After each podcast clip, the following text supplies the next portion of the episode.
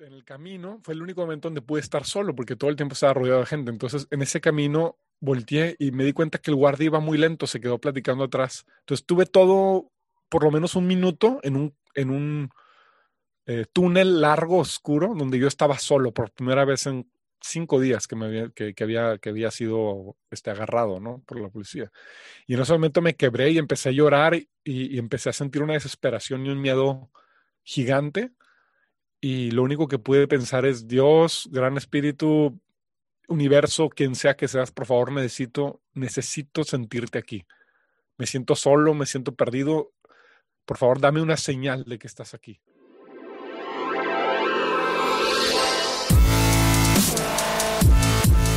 Bienvenidos, Injodibles.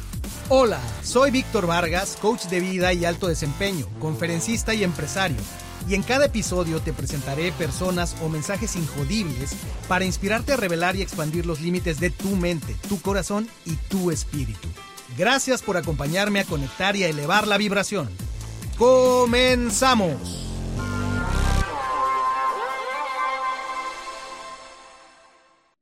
Bienvenidos Injodibles. El día de hoy, como muchas veces, te traigo de lo mejor que mis ojos ven, que mis oídos escuchan y que mi corazón siente. He tenido el gusto de conectar con este hombre con el que voy a conversar hoy, con el que vamos a compartir su historia del héroe. Y estoy seguro que vas a encontrar muchos mensajes, que vas a vibrar también con el poder del arte y de todo lo que él nos tiene para compartir. Así es que eh, tengo para ti un, músico, un artista, un hombre de muchísima sensibilidad, de mucha espiritualidad, que estoy seguro nos va a transportar a lugares importantes que hay que ir de vez en vez. Él es Carlos Mundala. Hola Carlos, bienvenido, ¿cómo estás? Gracias Víctor, muy bien, muy bien, muy, muy alegre de estar ahora sí materializando esto. Así es, a Carlos lo conocí hace muy poquito, realmente eh, nos encontramos, pero pues sin duda eh, fue un, flashazo muy, muy interesante su, personalidad, su arte, pero también tiene un, espíritu de servicio que se siente ese calorcito muy, muy especial. Eh, fue haber conocido a Carlos y rápidamente dije, esta, esta historia y esta energía hay que compartirla. Así es que aquí estamos. Muchas gracias, Carlos, por aceptar la invitación en tan, tan corto tiempo. Y en la tradición de Injodible, eh, empezamos siempre con esta frase. Érase una vez un pequeño Carlos. ¿Dónde continúas? Uy, érase una vez trabajando con lo que vivimos viviendo juntos este fin de semana. Eh, me atrevo a decir que comenzó desde desde antes de mi misma procreación, con eh, también eso que hablabas del servicio, la ofrenda de, mi hermano que murió en el vientre de mi madre para que yo pudiera tomar su lugar. Entonces, eh, honrando a todos aquellos que estuvieron antes, eh, recibo esa energía y a partir de ahí nazco en una familia regia aquí en Monterrey, de ambos padres regios, digamos muy, muy típico regio, ¿no? Eh, de, una, de una creencia católica, eh, empecé a, acercarme mucho, mucho, como que desde niño tenía una, atracción muy, muy grande a, qué es Dios, quién es Dios, dónde encuentro a Dios, ¿no? ¿Dónde está Dios? Y entonces yo pasaba mis recreos en, el colegio, en la capillita que había ahí en el, en el colegio, y yo me, me, iba a pasar ahí el tiempo porque una vez algún sacerdote me dijo que para hablar con Dios solamente tenías que hablar como si fuera un amigo, ¿no? Entonces yo iba de niño y me sentaba y me ponía a platicar con Dios como si fuera un amigo y, y ya no sé si era un, amigo imaginario, si era de verdad, pero pues yo sentía que con alguien hablaba, ¿no? Eh, eso llevó a que en algún momento me quisiera volver sacerdote. Esa poca gente lo sabe. Creo que hasta eh, es un, como, sí, algo ahí que, que, está como muy en el inconsciente, ¿no?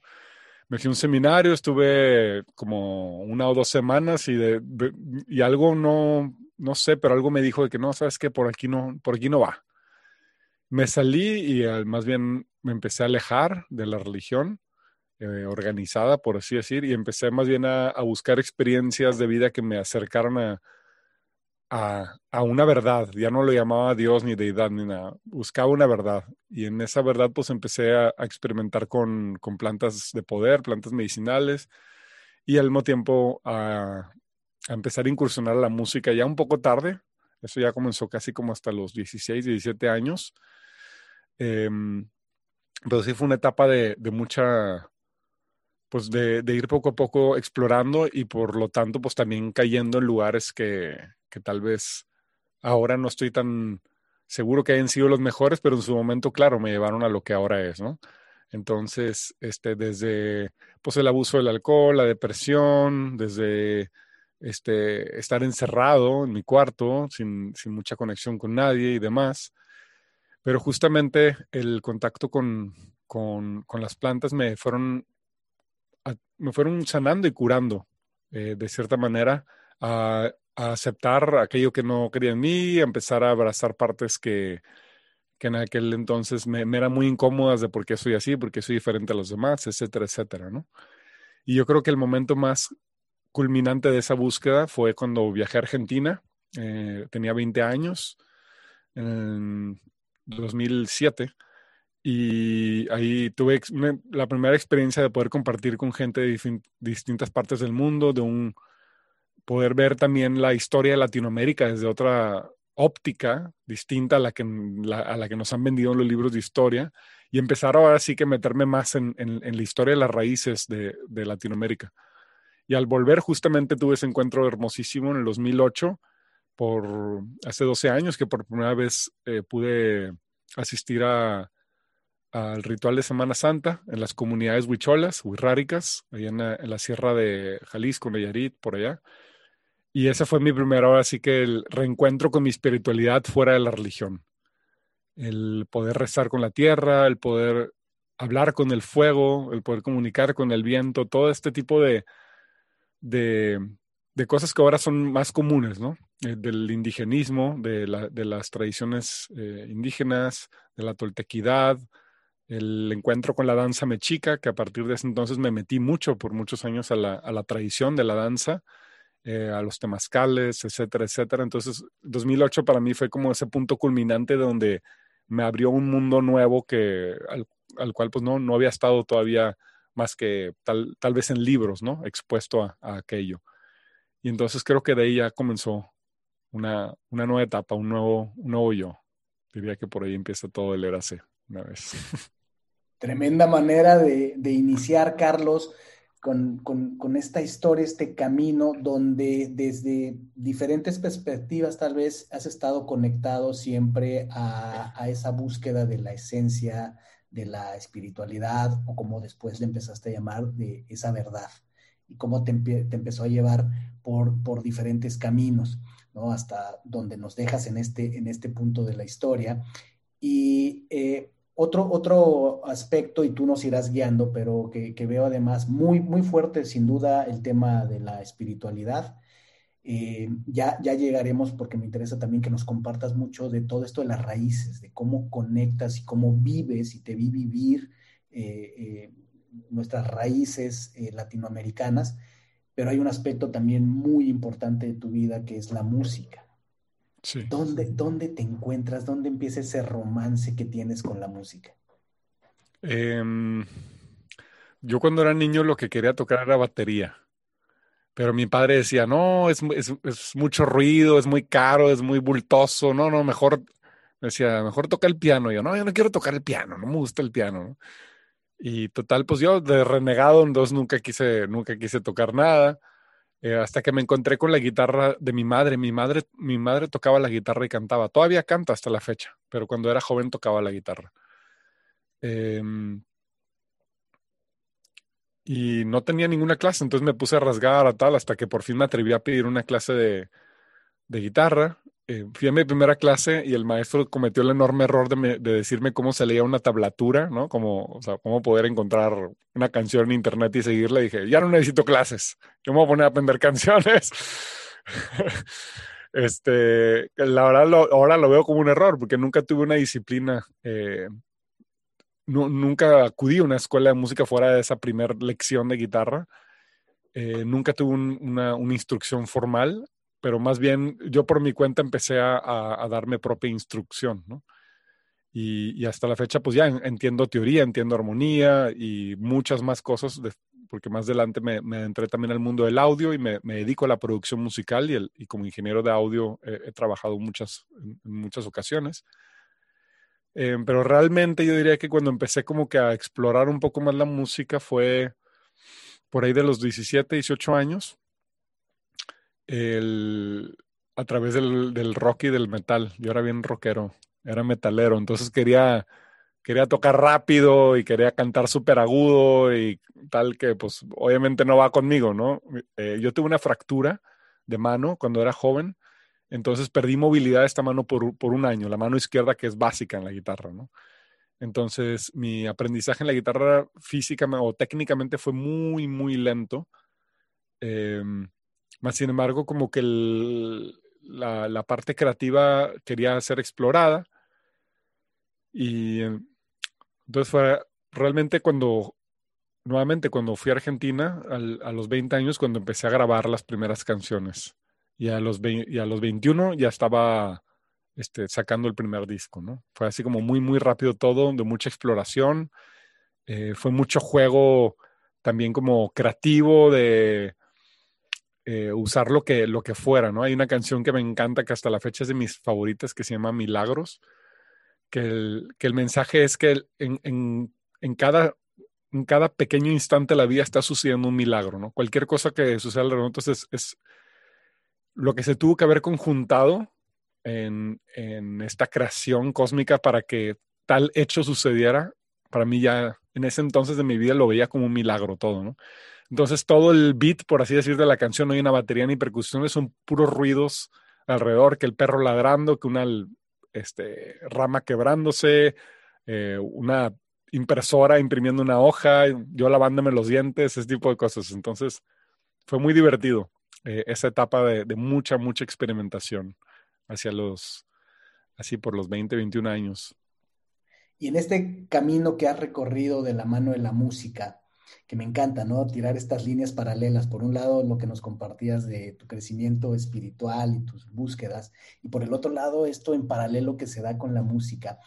Eh, ¿Por dónde te ha llevado? Eh, porque yo te escuché cantar diferentes canciones en ese periodo pequeño en el que estuvimos juntos.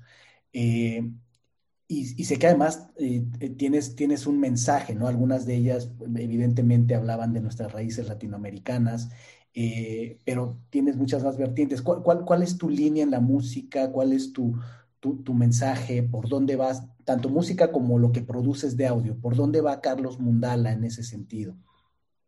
Qué bueno que, me, que, lo mencionas así como mensaje, porque me preguntan mucho, como cada qué tipo de música haces.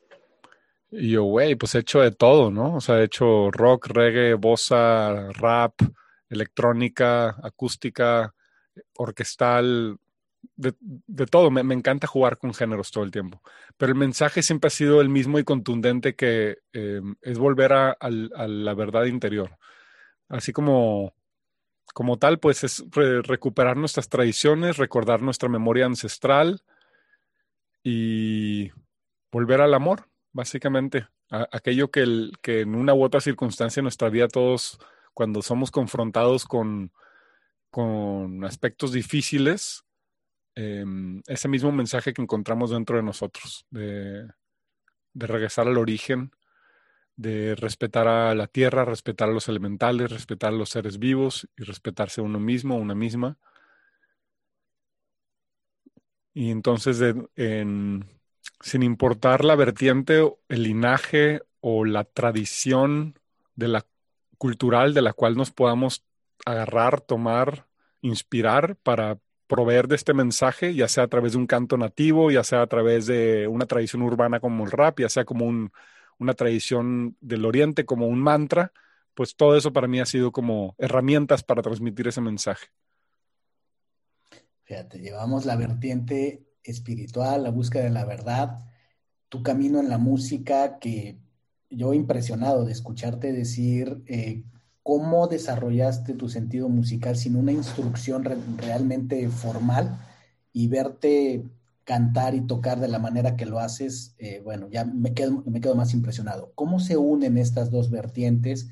Esa verdad, como nos dices ahora, ¿qué cantas? ¿Cuál es tu mensaje? Pues es también tiene que ver con, con esa conexión con la verdad, con esa conexión espiritual. Y nos has dejado entrever esta otra vertiente que se ve que te mueve mucho en la vida, estas eh, reconexión con las raíces. Eh, recuerdo compartiste una historia eh, que si, está bien para ti compartirla aquí también, que me imagino tiene que ver con ese andar que has tenido de conectar y de revalorar nuestras raíces y los derechos y demás. esta historia que nos compartiste de esa, de este momento que te mandaron un mensaje. ¿Cómo, unimos esta otra línea? ¿Por qué los elementales? ¿Por qué las raíces latinoamericanas? ¿Qué, hubo ahí en ti que también eso vibra muy fuerte y se une con la, espiritualidad, la música y las raíces y, la, búsqueda de esa, de esa dignificación de, de, de dónde venimos? Pues eh, nuevamente creo que ahí es donde se, donde se unió todo y donde dio un gran cambio fue en ese momento, el 2008, en la, en la Sierra Huichola, donde justamente encontré o, conocí a dos amigos con los cuales creamos un, un lazo eh, y una conexión musical, bueno, tres amigos, una conexión musical muy, muy especial en la cual surgió este, también este proyecto de, de Rap de Luz que, que creamos juntos y en la cual yo también empecé a escribir mucho con, con, este nombre de Epifanía, Epifanía como esa, pues como ese mensaje que llega ya sea del más allá o de, otro espacio y es recibido y, toca pasarlo simplemente, ¿no? Eso es para mí una epifanía. Em, entonces, en el, regresando al 2008 me puse a escribir sobre todo esto que había aprendido y a todo lo que estaba entrando y justamente también me volví tamborero, que le llamamos huehuetero de la, de la danza mexica, ¿no? Entonces me empecé a meter a los ritmos prehispánicos desde aquel entonces, mientras que seguía con mi onda de la guitarra y medio del rock. Escuché por primera vez a este amigo rapear y dije, órale, me interesa también esta onda de, de empezar a unir más palabras eh, consecutivas y demás. Y todo surgió muy rápido. Como te comento, para el 2009 ya estaba, entre 2009 y 2010, ya no me acuerdo bien, estaba terminando mi primer disco, que eran 20 canciones que ya conjuntaban este, desde eso, ritmos prehispánicos, eh, algunas cosas en agua, mezclas de un poquito de todo, de sonidos, de, de inspiraciones que había tenido. Y justo en el 2010 fue cuando decidí entonces, terminé mi carrera yo me gradué como ingeniero biomédico en el Tecnológico de Monterrey eh, y, me, me, gradué con honores, entonces me, me, dieron una beca y yo decidí, no, sabe que yo, yo ya no quiero, ya, ya estaba harto, por así decir, de estar, de estar aprendiendo este sistema porque al, al paralelo yo estaba aprendiendo de muchas otras pues artes, ¿no? Estaba aprendiendo de la arbolaria, me metí mucho, mucho a la fitoterapia, a la arbolaria, eh, y estaba aprendiendo sobre medicina tradicional china y un montón de cosas, como que mi, mi justamente en, ese, en ese lugar de la danza y de, la, del, de, de, las tradiciones empecé a conocer a un montón de gente que se dedicaba pues, a vías alternativas de vida, ¿no? A la medicina, a la medicina alternativa y tradicional, etcétera. Y eso me abrió un campo de conocimiento enorme que, el, que pues yo no me hacer así como que quería más y más y más y más información. Entonces, nuevamente en el 2010 termino mi carrera y decido entonces de que no, pues saben que si me van a dar una beca que sea en línea y tomé mi laptop, mi interfaz de audio con un micrófono y me fui a viajar por México. Fueron seis meses en total de viaje, fueron un mes y medio de estar eh, acampando diariamente y cocinando en la naturaleza, o sea, sin jamás comer en un restaurante ni nada, y más bien estar ahora sí que pues para arriba y abajo de sierras, por toda la Sierra Madre Oriental, junto con una amiga que, que vino a visitar, que conocí en Argentina. Y fue un mes y medio muy interesante de como de, de muy, pues estar en contacto con la tierra, ¿no? Estar todos los días despertando en un bosque distinto, estar acampando en el, en donde fuese que fuera, comiendo lo que fuese que fuera. Y fue una experiencia muy, muy bella que culminó en el día fuera del tiempo, debajo de aquí puse la, imagen de Teotihuacán porque fue un momento también muy importante, culminante, en una cueva debajo de Teotihuacán con una abuela maya en el 2010 me tocó vivir una ceremonia toda la noche, muy, muy bella, muy poderosa, eh, que me dio pequeños flashbacks este fin de semana que vivimos de esa, de esa ceremonia. Y saliendo de ahí, e, ella me dijo, al, me dijo algo muy especial que, que me, me, recordó que pues iba bien, ¿no? Que iba bien, que, que, que, por ahí iba buscando, era, era bueno el seguir buscando. Continué viajando y para hacerlo corto, a los cuatro meses llegué a, a Guatemala, me quedé a vivir un mes en Guatemala, en el lago Titlán, cuidando un, un campo de cultivo, estaba sembrando comida y al mismo tiempo eh, pues viviendo y conociendo la cultura del lugar. Pero tristemente el día que yo llegué a Guatemala hubo una, una desastre ambiental, una catástrofe. Se, después de unas lluvias muy fuertes se deslavó el cerro y junto con él todos los agroquímicos que se utilizan en él para pues para sembrar el maíz y tal, agroquímicos que habían sido expulsados de Europa, o bueno, no expulsados, más bien prohibidos en Europa y vendidos a muy bajo costo a Guatemala en aquel entonces, y que pues realmente estaban envenenando la tierra. Y al mismo tiempo, por ese mismo eslave se rompió un ducto de, de aguas negras de, de, la ciudad más cercana. Entonces un lago que hasta ahora, hasta, hasta la fecha había sido cristalino y puro y del cual la gente pues bebía y, be y vivía de, de, esa agua, de un día a otro se convirtió en agua tóxica. Eh, se empezó a desarrollar una, una, cianobacteria que es letal para la vida si tú lo, le, llegas a ingerir. Empezó a haber muertes, empezó a haber enfermedad. Todo un montón de cosas que das de cuenta que es como si esa, como todo, todo luz, todo amor, todo hermoso, de repente, pa, la oscuridad total llega al lugar donde yo llegué, ¿no? Y para hacer la historia corta, me invitaron a, a, participar en un festival, escribir una canción sobre el tema y sobre todo porque en aquel entonces había una predominancia de los evangelistas en, en esa zona, ¿no? que es un, es un, grupo religioso que proviene de Estados Unidos y que, más, y que pues más que buscar la espiritualidad está buscando el, la apropiación económica de ciertas tierras, ¿no? Entonces, eh, es, es, es, está fundado por un grupo empresarial gringo. No sé exactamente si son los evangelistas, pero es un tipo de, de organización de, de, secta, ¿no? Y pues tenían a los mayas realmente muy lavados de la cabeza. Eh, yo creo que es el término que yo puedo utilizar.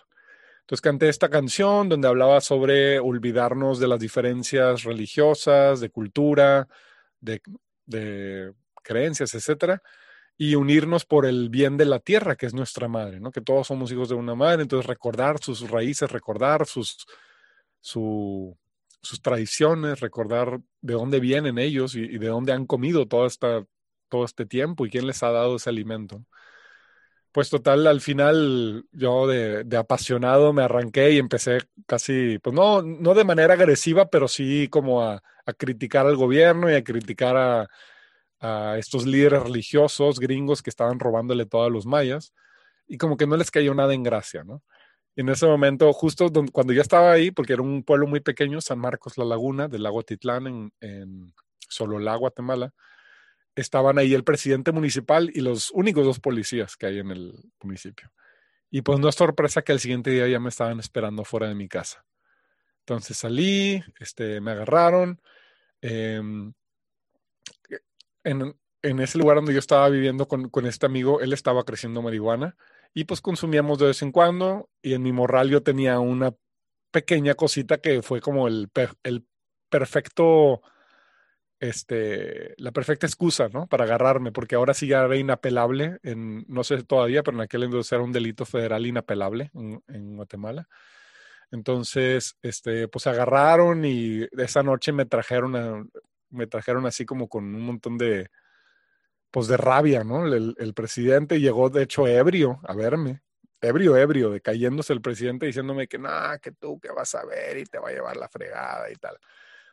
Bueno, total, tuve mi juicio, este, acabé en un penal a varios estados de donde estaba porque habían quemado el penal en el, que, en el del, estado en el que yo estaba. Entonces fue todo un día de tránsito que es toda una historia. De hecho, escribí un libro sobre él, no lo he publicado, pero pues, si alguien lo quiere leer, ahí está el libro, que viene muy detallado. Es una historia muy larga y muy, ahora sí que rica en experiencias y, detalles. Em, pero bueno, para hacerla corta, estuve, estuve ahí en el, en el, penal de Mazatenango. Es un penal que estaba en su mayor parte regido por Maras Salvatruchas y Maras 18. Em, yo sin saber qué iba a pasar, no tenía conexión con nadie, no había hablado con nadie, nadie, nadie de mi familia, nadie de México. Yo estaba preso sin poder hacer nada porque no, nunca me dieron oportunidad de hablar con nadie. Y al supuestamente yo el quinto día iba a tener un juicio este, con un abogado estatal, ¿no? Y al final no lo tuve porque el, cuarto día llega a visitarme el, subcónsul mexicano. Entonces voy a verlo y de que pues me dice, bueno, ¿qué tal? ¿Cómo estás? Le digo, no, la verdad estoy muy malo, yo tengo un montón de miedo. Me dicen que si no pago para dentro de dos días, yo les había mentido que les iba a pagar, yo pensando que iba a salir, pues me iban a violar y tal, o, lo que fuera, ¿no? Era como, o, pagas con tu culo o pagas con lo que sea, así dicen ellos, ¿no? Y yo estaba pagando con trabajo. La, Mara Salvatrucha, tus, los, los, otros eh, presos ahí. Sí, hay, hay, hay líderes. Dentro de cada sector de penal hay líderes, ¿no? Hasta eso a mí me tocó estar mejor el sector porque tuve muchos ángeles en mi camino, que es otra parte de la historia que también pues, es otro camino, pero tuve ángeles muy, muy lindos, eh, presos también, que me cuidaron, que de cierta manera fue una retribución. Yo fui muy bueno con ellos, uno no tenía ropa, yo le di lo último que me quedaba de ropa, este, bueno, mi chamarra, mi única chamarra que tenía. Y esa persona fue la que me empezó a guiar y decir, no, no, no hagas esto, haz esto, no hagas esto. Como que a, dirigirme de que no la vayas a regar porque si la regas aquí, palo, ¿no? Este, bueno, entonces total, me llama a hablar el subcónsul y me, y me dice, ¿cómo estás? Le digo, estoy muy mal, tengo, tengo, mucho miedo y tal, pero bueno, ya mañana es mi, mi juicio y, y, ojalá todo salga bien y salga. Me dice, no, no, no, no, tu juicio es dentro de cuatro meses, me dice lo cambiaron. Entonces, este, no, pues en ese momento me cayó como un balde de agua fría y me dice, bueno, y, el, y a la sentencia puede ser de hasta siete años. Y me empezó, me empezó a como que a bajar toda una perspectiva que no había visto. Yo no me estaba enfocado en nada. Pues lo único que me dijo, lo único que puedo hacer por ti es prestarte mi celular para hacer una llamada. Básicamente eso fue el subconsul, prestarme su celular, ¿no? Entonces en ese momento hablé con mi madre. Mi madre, pues ya saben, las mujeres ultra intuitivas, ya, ¿qué te está pasando? ¿Dónde estás? La, la, la, no. Eh, y bueno, ya no, no voy a meter mucho en la historia. El punto es que regreso con esa sensación de no sé qué va a pasar y venía temblando todo el camino. Ahora sí me, me, llegó el miedo. No tengo dinero, no tengo familia, no tengo amigos, no tengo nada y estos güeyes me van a, a violar, a matar. No tengo idea qué va a pasar porque ya se me está acabando el tiempo. Aunque esté pagando con trabajo, pues no puedo vivir por siempre viviendo eh, limpiando los excusados de todos. Yo limpiaba dos excusados para 100 hombres. Y ahí me tocaba limpiar eso, limpiar los platos, limpiar los pisos. Era como, pues, el esclavo de todo el mundo, ¿no? Porque no tenía dinero para pagar. Y ahí, o tienes dinero o no sobrevives, y más siendo mexicano, pues hay un, hay un, repudio muy grande de los guatemaltecos a, los, a nosotros mexicanos por, por el maltrato que existe en la frontera sur de nuestro país, ¿no? Que ya igual es otro tema. Más bueno, Regreso en el camino, fue el único momento donde pude estar solo porque todo el tiempo estaba rodeado de gente. Entonces, en ese camino volteé y me di cuenta que el guardia iba muy lento, se quedó platicando atrás. Entonces, tuve todo por lo menos un minuto en un, en un eh, túnel largo, oscuro, donde yo estaba solo por primera vez en cinco días que, me había, que, había, que había sido este, agarrado ¿no? por la policía. Y en ese momento me quebré y empecé a llorar y, y empecé a sentir una desesperación y un miedo gigante y lo único que pude pensar es, Dios, gran espíritu, universo, quien sea que seas, por favor, necesito, necesito sentirte aquí. Me siento solo, me siento perdido. Por favor, dame una señal de que estás aquí conmigo, porque no, no sé si pueda soportar esto. Entonces, entré, obviamente me limpié todas mis lágrimas y todo para que no me vieran llorar los presos, porque pues ahí ya sabes, ahí no, no se permite ser ese tipo de hombre sensible ahí, ¿no? Entonces, eh, regreso y de volada a trabajar, ¿no? Y pues todavía con, como con ese nudo en la garganta, de, la nada eh, sale un, un, tipo con una guitarra porque era un domingo justamente y los domingos ellos tienen sus como onda de misa, igual así como era de testigos de Jehová, así propiamente. Y uno de ellos trae una guitarra y empieza a tocar la guitarra y la guitarra sonaba horrible, estaba súper desafinada, ¿no? Y dije, bueno, pues, ¿qué, ¿qué, más me queda? O sea, me queda un día, probablemente me queda un día de, de vida o por lo menos de, virginidad. Este, entonces fui a hablar con él y le dije, oye hermano, está muy bonita tu guitarra y tal, este, pero suena, suena un poco raro, ¿no? Sí, no, es que yo no sé afinarla. Le digo, ah, bueno, ¿la puedo afinar? Bueno. Entonces me pongo a afinarla y en eso se empiezan a juntar todo el mundo, ¿no? Todos los, todos los presos de que, ay, mira el mexicano, el mexicano, el nuevo, ¿no? A ver, a ver, a ver, mexicano, a ver, toca algo. Y no se, no, se imaginarán la primera canción que me, que me salió con toda esa gente. Ahora sí que volviendo al, al norte, regio, ¿no? la policía te está extorsionando dinero, pero ellos, y, me, acabé aventando toda la Gimme Power de Molotov, ¿no? Y, ah, oh, toda la banda emprendido, oh, el mexicano, el mexicano, no, no, no. Total, este, oye, ponte a trabajar, me, regresan a trabajar, ¿no? Y a la noche, ah, no, al siguiente día me hablan, que era el día donde yo tenía que pagar. Entonces me vuelven a encerrar, como el primer día me encerraron en, en, en un cuarto con todos los líderes para amenazarme y decirme que tenía que pagar, me vuelven, a, me vuelven a encerrar y yo ahí estaba, el corazón se me iba a salir, ¿no? De que ya era el, momento ya era el momento de la verdad, donde, a ver, pagas o, de aquí te agarramos entre todos y tal. Y me dice, a ver, Ahí déjame hacer una pausa, Carlos, porque lo que nos acabas de decir es tremendo. Con lágrimas en los ojos, en medio de un túnel oscuro, sintiendo que todo podía desmoronarse en ese, en ese instante, tú pides una señal. Tú dices, gran espíritu, quien sea que seas, si existes, te, ahora sí te pido que me ayudes.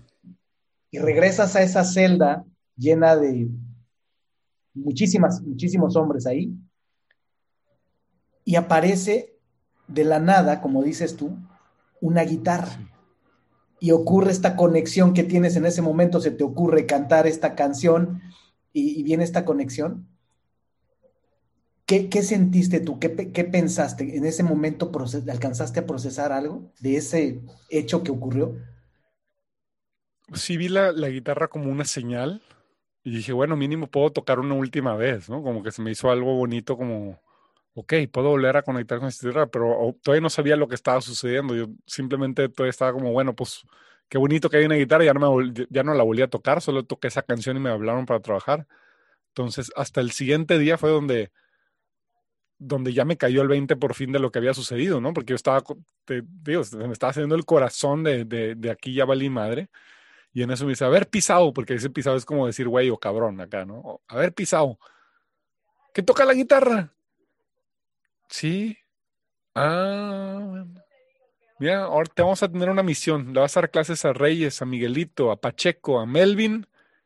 Ay, el otro no me acuerdo cómo se llama, mi otro alumno. Este, me dice, queda. no, sí, sí, sí, sí, claro. Si no, si no aprenden, verga para ti, mano. No, no, sí, sí, claro que aprenden. Claro, de que aprenden, aprenden. Ah, y, ese en ese momento fue así, todo, se, todo dio un giro de 300, o sea, todo empezó con la guitarra, ¿no? Y con ese momento el túnel que hablamos, pero dio un giro y de la nada de ser el amenazado y el esclavo de todos, ahora me había convertido en el maestro de guitarra del penal, ¿no? Y entonces todo mi día era estar dando clases de guitarra a la gente y estar cantando con ellos y y fue una bendición porque me di cuenta cómo la música puede levantar, puede levantar el corazón de quien sea. Y aunque la aquel entonces no conocía muchas canciones y la verdad todavía no tocaba mucho, o sea, estaba como apenas empezando, no era, no tenía grandes canciones porque todas mis canciones eran producción en computadora con muchas cosas, no era algo que podía tocar en guitarra como mi canción, ¿no? Este, si escuchan mi primer disco, es una, es una onda muy experimental, eh, medio difícil de poner en una, así como cantar con una guitarra, pero bueno, el punto es que de repente compartía una que otra canción, una que otra cosa. El día que vaciaban la basura le decían, eh, aguántense la basura y usábamos los tambos como tambores. Y pues se creó una, pues una vibra muy, muy, muy linda y empecé a aprender de mucho de ellos. Eh, yo había estudiado Kung Fu también, es una, yo creo que fue también el como la primera práctica espiritual, por así decir, antes, antes de llegar al indigenismo, que, que, me empezó a nutrir mi cuerpo y mi alma. Y entonces empecé a enseñarles también artes marciales, un poquito, eh, algo de música. Y bueno, fueron solamente 20 días que tuve para compartir con ellos. Y el último día me aseguré de vaciar todo lo que sabía de teoría musical. O sea, me pasé todo, como 20 horas seguidas escribiendo una libreta sobre teoría musical, con diagramas de guitarra, acordes y todo para dejárselos, ¿no? Y sí, y el mejor que era el más chavito de todos, el Melvin, que era muy, muy perspicaz el, el chavito, que tú te vas a encargar de ahora en adelante, tú vas a ser el maestro, aunque estés empezando, tú vas a llevar esta libreta y vas a continuar el legado, ¿no? Aquí. Y bueno, salí de ahí. Literalmente, la música salvó tu vida y tu virginidad. Así es. Bueno, por lo menos la de la de Detroit. por supuesto. no, no, qué, qué, historia tan increíble, eh, Carlos. Eh, gracias por, por compartirla y con estos detalles, o sea, cómo la música me, me recordó un poco esta película de El Imperio del Sol. ¿no? Mm. Este chico están, están presos, me parece, con los japoneses, y cómo también la música y cómo también el enseñarle a, a, a otros eh, le, gana incluso el respeto de sus captores, ¿no? Entonces, eh, eh, tremenda historia, tremendo, tremendo aprendizaje, el papel que tiene, que tiene la, música en, tu vida. Y entonces, ¿cómo se resuelve ese asunto y a dónde continúa? ¿Llega ya una instrucción de, liberarte o cómo, sales de ahí? Eh, pues haciéndolo corto, tu, tuvimos la, la, enorme fortuna de que cuando yo hablé con mi madre, habló con mi padre, mi padre pasó por penas muy difíciles. De hecho, la primera vez, la primera vez que vi llorar a mi padre en toda mi vida, nunca había visto llorar a mi padre en toda mi vida, fue cuando, cuando él llegó por mí, él viajó a Guatemala para sacarme. Eh, que fue algo muy, o sea, para mí fue muy, también otro punto así como trascendental, vital, ¿no? como, como hombre y como ser humano, ver a, ver, a, ver a mi padre en ese estado de vulnerabilidad. Pero bueno, nuestro vecino había trabajado en, un, en, un, en una embajada guatemalteca hace tiempo, entonces él tenía contactos, el, el, vecino aquel entonces donde vivían mis padres, él tenía contactos con, pues, con gente de influencia en Guatemala. Entonces, pues ahora sí que con puros favores y con la bendita corrupción que me metió adentro, que también me, también me sacó, ¿no?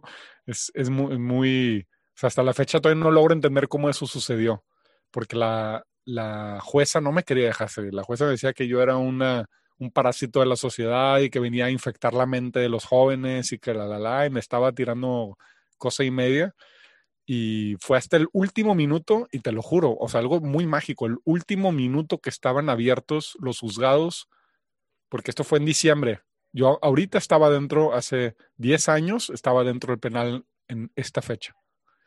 Fue en la última fecha de, de, diciembre que estaban abiertos los penales. El último juicio fue el mío antes de que cerraran por un mes, ¿no? Que, que era lo que continuaba de, de, vacaciones y demás, y que eso pudo haber extendido mucho más el proceso, ¿no? Porque se van acumulando casos durante pues todo, todo este tiempo que están cerrados los juzgados. Entonces fue algo así como muy demasiado, pues no sé cómo llamarlo, milagroso, mágico. Sí, sí.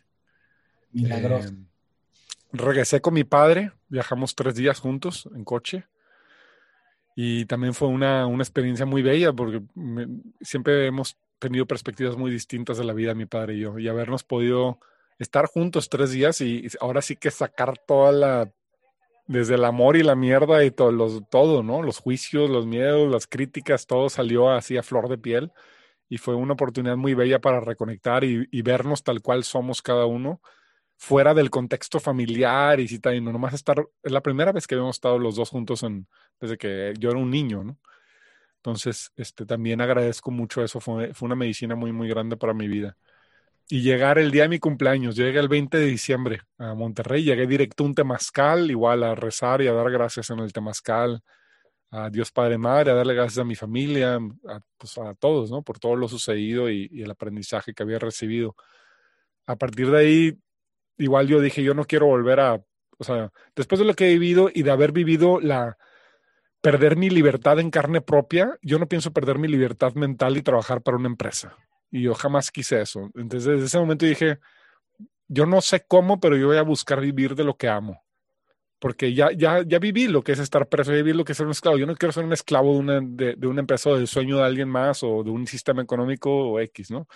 Entonces decidí que eso me iba a dedicar y aunque me tomó mucho tiempo y, y, la verdad fue un apoyo de un año de mi familia, este, que igual yo ayudaba en casa, lo que fuera, pero pues no, no tenía ningún ingreso por un año hasta que empezó a salir poco a poco trabajos como ingeniero de audio, viajando a, lugares naturales a grabar, eh, a grabar sonidos de naturaleza y, y, ese tipo de cosas, y de ahí se fue derivando el trabajo también, eh, pues a trabajar en comerciales, en películas, empezar a hacer eh, música para cortometrajes, para anuncios, etcétera. Entonces ahora sí ya estaba viviendo pues de lo que más me gustaba, ¿no?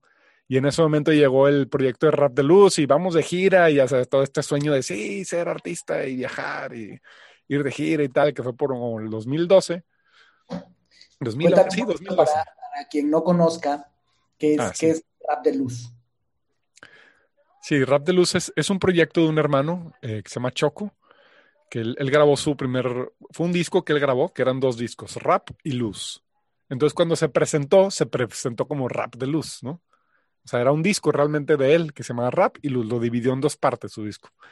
La parte de Luz, pues era más, no era tan rapera, era más así como más experimental y tal. Eh, cuando, como se empezó a presentar en vivo, eh, se empezó a presentar con banda en vivo y yo empecé a tocar, yo empecé a tocar ahí con ellos.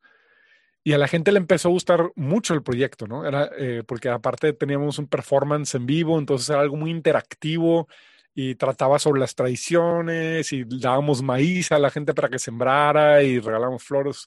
Era todo un, todo un movimiento realmente cultural y aparte, si bien lo recuerdas, fue justo el año en que Monterrey estaba pasando por una etapa muy difícil de inseguridad. Bueno, desde el 2007 hasta el 2012, ¿no? Pero era una etapa donde pues nadie podía salir a la calle y ya no había bares, no había antros, todo estaba cerrado pero ahí estábamos un cúmulo de, bandas en, la ciudad que yo, recuerdo con mucho cariño esas bandas y las tengo todas muy presentes, con algunas todavía siguen activas, como pues ese frente que no éramos avanzada regia de nada así, pero éramos las bandas que estábamos tocando cuando todo estaba cerrado, que no tocábamos por dinero ni por fama, tocábamos para mantener la cultura en la ciudad, ¿no?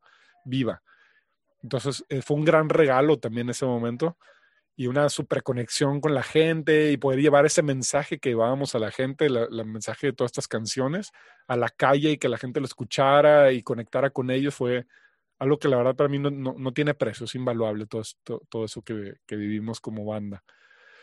Em, y eso pues fue nos a las giras, Eso fue con Rap de Luz, sí mi proyecto, pues ahí estaba, Epifanía estaba parado, ya había sacado mi disco, con Rap de Luz seguíamos trabajando y empezamos a trabajar rápidamente en un disco ahora sí como banda, ¿no? Como ya un conjunto y que fue un disco que tuvo súper gran impacto, digo, dentro de este mundo alternativo, por así decir, que se llama La Gente Incómoda.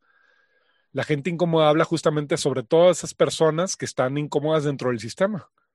Eh, todos los reprimidos, eh, las mujeres, los indígenas, las minorías. Entonces es un disco que habla sobre todo ello y de ahí se desprenden muchas de las canciones, de hecho creo todas las canciones que compartí de Rap de Luz este fin de semana, entre ellos La, Otra Realidad, Todas las Miradas, eh, que muchas eran canciones mías que yo traje a Rap de Luz, Todas las Miradas Caminando, que también fue una, canción que también compartí y que mucha gente le gusta, eh, todo fue, eh, se, se, fueron incluyendo dentro de Rap de Luz, dentro de este colectivo y y pues rápidamente nos empezaban a llamar a festivales y todo. Acabamos en Chichen Itza el 21 de diciembre del 2012 en un festival. La única banda mexicana, algo súper bizarro.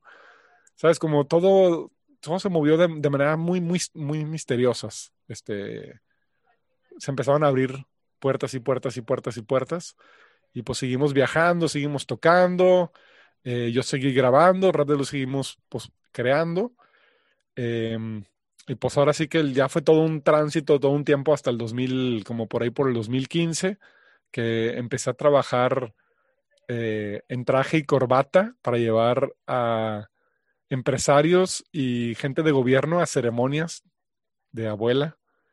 Entonces, eh, bueno, es, una historia muy larga, pero el punto es que, que al mismo tiempo que estaban las tradiciones, en la danza, en los temazcales, ofrendas y viajando aquí acá y durmiendo en el piso y y al mismo tiempo dando giras con Rap de Luz y al mismo tiempo trabajando en el audio, por otro lado empecé a trabajar en una asociación que lo que buscábamos era llevar conciencia a los altos mandos del país, ¿no? Entonces, eh, sí, me tocó, me tocó experiencias muy, me tocó estar en, en congresos de Senado, Me tocó estar en la votación de, de los derechos de la madre tierra. Estuve ahí en, en, en, en, la Cámara de Diputados en la Ciudad de México. Vamos a tener que poner un pin aquí para sí. que no se nos olvide esto. Vamos a regresar a este punto porque no quiero dejar escapar esto. Yo sé que tu, tu vibración musical abarca muchos, como desde el momento que cantaste la de Molotov en la cárcel de Guatemala. Pero de, de Rap de Loop, si, si hiciéramos una, una, pequeña pausa en el camino musical, y, y, bueno, tú sabes que desde antes te dije quiero regalarle algo a la audiencia que no hemos hecho, y es tener música en el, okay, en claro. podcast. ¿Qué sería lo más representativo de, de, de, de, Rap de Luz que nos puedas cantar un, un, un pedacito? Eh, pues hay, hay un canto que le gusta mucho a la gente, Extrañamente es de las pocas que yo no estuve muy involucrado, que se llama La Otra Realidad, pero igual me gusta mucho y en, en, vivo siempre jala. Y bueno, está también Todas las Miradas, que es una canción más profunda, que es con piano. Aquí tengo el piano, a ver si al rato lo puedo conectar. Este, y Caminando, que fue también así como la más antigua. Esa, esa la escribimos en el 2008. En el 2008, cuando empezaba el problema de la minería en el desierto de Viricuta y el defensa, la defensa de la tierra. Entonces, este, para mí es de mis favoritas y hasta, hasta, hasta ahora es también un himno, ¿no? De, de, la banda y, de, y pues de la gente que nos sigue y de... Y esa, esa canción fue la que nos abrió las puertas a festivales, justamente. Entonces, que es más antigua todavía que, que, el, que toda la, perdón, que la otra realidad. Entonces, vamos a ver, me dicen si se escucha. De tu casa que tenemos este concierto injodible con Carlos Mundala compartiéndonos parte de su creación junto a esas grandes personas que ya mencionó en Rap de Luz. Adelante, Carlos. Gracias. Esta nuevamente es en charango, entonces voy a hacer la versión tranquilita en guitarra.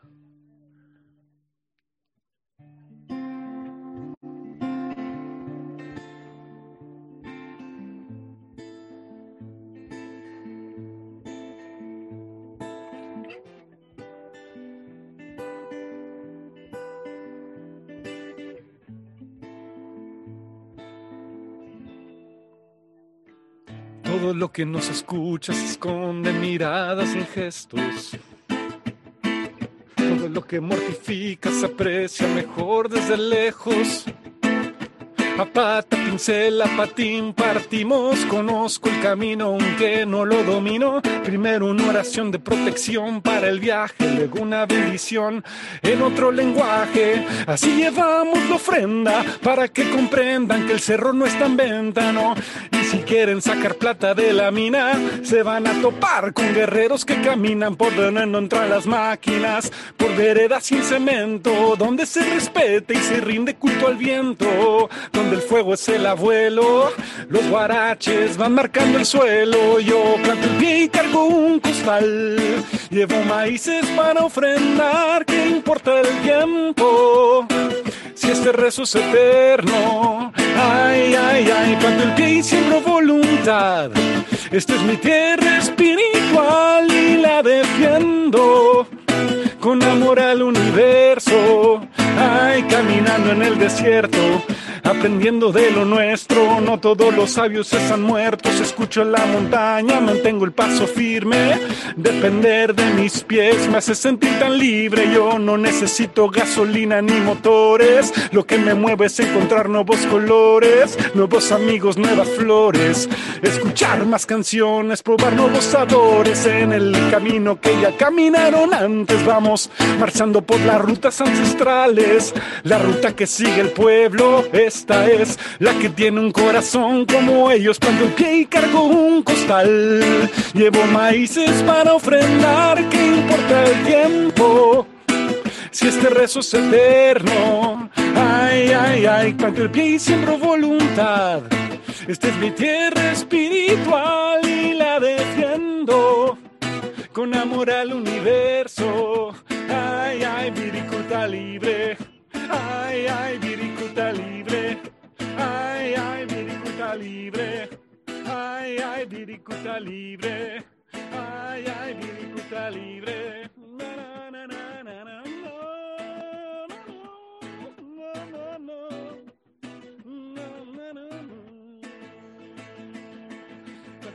Cargo un costal, llevo maíces para ofrendar, que importa el tiempo.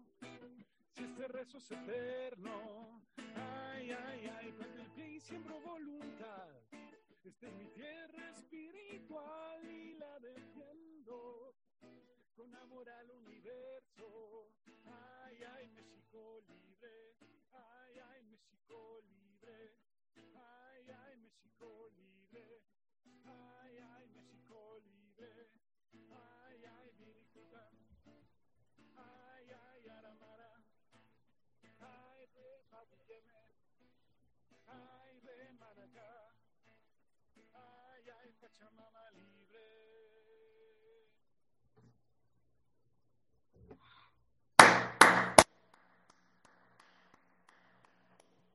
Wow. Sin palabras, simplemente sin palabras, escuchándote, Carlos. Aquí está precisamente les, quería compartir. Ya nos regalará Carlos un, algo representativo de su obra eh, más adelante, pero era eh, importante eh, sentir esta vibración, ¿no? De, eso que está ahí detrás, de tu, con todo lo que ya nos has contado, cómo te encuentras con la música, cómo fuiste desarrollando esto de manera principalmente autodidacta, cómo la música te ha llevado a lugares, te ha metido en situaciones y te ha sacado de situaciones, y cómo la música te acompaña. Día tras día te acompaña, ves estos milagros y compones estas canciones. Y entonces nos dejas en ese, en ese, punto donde sales ya de aquella situación en Guatemala, donde regresas a Monterrey, donde te encuentras con un Monterrey que además también empieza a entrar en este tema de la, de, la etapa, etapa, difícil de la violencia, pero eh, quitemos el pin donde lo dejamos donde decías, sí es, es, relevante y creo que, creo que a la, a la audiencia, parte de la audiencia de, de, de, Injodible, le puede ser interesante esta experiencia que nos decías acerca de eh, de llevar, no, no, no, recuerdo la frase exacto como lo dijiste, pero llevar la, la conciencia y mencionaste a la abuelita a, a entornos empresariales, a entornos eh, políticos, tal vez organizados. ¿Cómo fue esa experiencia, Carlos? ¿Qué, qué, fue ese proyecto? Que, no lo sabía, o sea, primera vez que, que lo escucho. Cuéntanos un poco más. Eh, fue a, a, través de un, de un amigo que estaba muy metido también en la tradición y que tiene una empresa con, con mucho, mucho dinero. No, no voy a mencionar su, su nombre por ahora, claro. este, por otras razones, pero simplemente pues fue a través de él este, que, eh, pues que él tuvo una visión, ¿no? En, en alguna ceremonia tuvo esa, esa, visión de poder llevar esa medicina a, a, a personas de, que, que tienen pues jerarquías que influyen en la, en la política y en, y en, el devenir del país. Entonces, eh, una amiga que estaba junto a él, cuando él le platicó, le dijo, oye, pues yo conozco una persona que te podría ayudar, ¿no? Eh, pensó en mí por, por, alguna razón, se acercó, empezamos a hablar y me dijo, bueno, se nota que, pues, eso, tienes, me dijo, tienes educación, conoces la cultura, sabes de tradición y, bueno, y algo sí creo que algo siempre he sido es que, es que he sido muy camaleónico, ¿no? Desde mi música hasta en el entorno con el que puedo estar, puedo ser bien barrio, puedo estar en, o sea, sí, puedo estar con, la banda rapera en una, en, bueno, la, lo estaba, ¿no? En una fiesta así de, en donde fuera que fuera, en el, el tope de la Cerro de la Campana, o puedo estar en, en frente de multimillonarios presentándoles un proyecto, ¿no? Entonces, eh, agradezco mucho esa, esa oportunidad camaleónica que, que, que, que, se me ha dado. Y pues el, me tocó hacer eso, vestirme de traje y estar teniendo citas con directores de asociaciones civiles, de una que otra empresa. Me tocó hablar con Servitje de, de Bimbo, me tocó hablar con varios senadores y diputados. Eh, y, hasta tuvimos junta con el hermano de, Carlos Slim y fueron, fue una, una etapa de, bueno, eso, ver cómo podemos hacer para que no hacer como que ven, ven y métete esto, ¿no? O sea, para que te caiga la conciencia, carnal. Era una onda de pues, ir, ir, entrando, escucharles y de que sí, lo, pues, lo que México requiere es empresarios comprometidos con la sociedad, comprometidos consigo mismo y con su familia y con su bienestar principalmente. Entonces nos enfocamos mucho en el bienestar de que pues, no, puede, no podían ser compromiso y bienestar para México si no pueden ser bienestar para ellos mismos primero, ¿no? Entonces, lo primero era estar, estar bien consigo mismos. Y cuando estás bien contigo, pues puedes dar bien a los demás. O por lo menos te das cuenta de lo que estás haciendo a los demás, porque muchas veces hacemos a los demás lo que nos hacemos a nosotros mismos, ¿no? Hacemos el daño a los demás que hacemos el daño a nosotros mismos. Entonces, primero nos tenemos que dejar hacer ese daño en conciencia, en perdonar nuestro linaje, en perdonar em, igual parte de nosotros de, las cuales no hemos abrazado o integrado de nuestra oscuridad. Cuando podemos integrar esa oscuridad, pues podemos también ser, eh, tenerla consciente y manejarla de una manera más responsable y por lo tanto compartir nuestra luz de, de una manera más concreta. Entonces por ahí fue el trabajo. Estuve poco tiempo ya que tuve una experiencia que también les conté este fin de semana que me removió bastante con otra medicina que, que, me tomó muchos años recuperarme de esa experiencia. Entonces también ahí me di cuenta que, que el trabajo con las medicinas es, muy delicado y puede llegar a abrir puertas que tal vez no estemos listos para ver. Y, en mi caso, en mi vida nunca había sucedido hasta, hasta esa experiencia. Y entonces viví un proceso de muerte personal muy fuerte. Entonces me liberé, me salí de trabajar ahí, me encerré en casa de mis padres, tuve un proceso físico también muy fuerte de enfermedad, viví una enfermedad este, algo larga y fuerte. Eh, no pude trabajar como por dos meses. Eh, estaba iniciando una relación con, con una persona que había admirado y había amado siempre y yo jamás pensé que iba a poder estar con esta persona y empecé a estar con, a salir con esta persona y también todo se vino abajo. Todo fue así como en un mes como la muerte, ¿no? Tal cual, pa, todo se vino abajo. Me quedé sin dinero, me quedé sin casa. Yo estaba viviendo todavía en, mi, en mi, estudio, en Casa Semilla, porque es otra también, otra, se me había olvidado como que, que había pasado tantos años. Había estado trabajando en Casa Semilla, que ya lo conocen, ha estado en Injodible Isaac Garza. Eh, desde que inició Casa Semilla yo estuve ahí, este, y hasta, hasta hace recientemente todavía seguía trabajando ahí, hasta hace unos meses. Entonces, pues soy la persona que más ha estado presente fuera de, Isaac y Paulina en Casa Semilla, desde el principio hasta el fin. Y eso también me abrió a un montón de conocimientos, ¿no?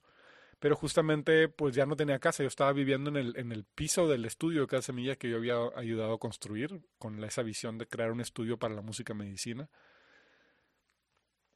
Eh, y cuando todo se cayó, pues decidí volver con mis padres nuevamente. Así como, ahora sí que con la cola eh, entre las patas y, y pues... las heridas y sanar con papá y mamá. Sí, sí, sí, y la verdad es que nuevamente agradezco a mis padres porque han sido, aunque pensamos totalmente diferente, han sido una gran medicina y un gran apoyo en mi camino. Aunque discutamos, aunque pensemos, veamos cosas políticas, social, espiritualmente de maneras muy distintas, este, el amor ahí está y el apoyo ahí está y es lo que también me ha enseñado mucho eh, este camino de vida, que no tenemos que estar de acuerdo, tenemos que apoyarnos. Todo.